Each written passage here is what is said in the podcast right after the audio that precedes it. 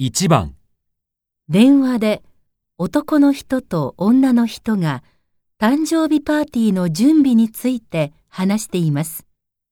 男の人はこの後まずどうしますか？もしもし？もしもし、リーさん？リーさんはもう会場に着いてるよね。うん。そうだけど、木村さん、今どこらへんそれが、信号のトラブルとかで、ずっと電車動かなくて。どうしよう。パーティーの準備、リーさん一人だと間に合わないかもね。先にやっとくことある？プレゼントはあるんだよね。うん。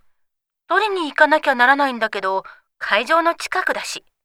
花屋も、しおれちゃうとなんだから直前に取りに行くとして、あ、ケーキも取りに行かなきゃ。じゃあ、それが優先だね。あ、それから駅の前に酒屋さんがあったと思うんだけど、乾杯用のお酒お願いできない？それなら、うちにビールがあったから、2本だけだけど、持ってきてるよ。じゃあ、とりあえずそれでいっか。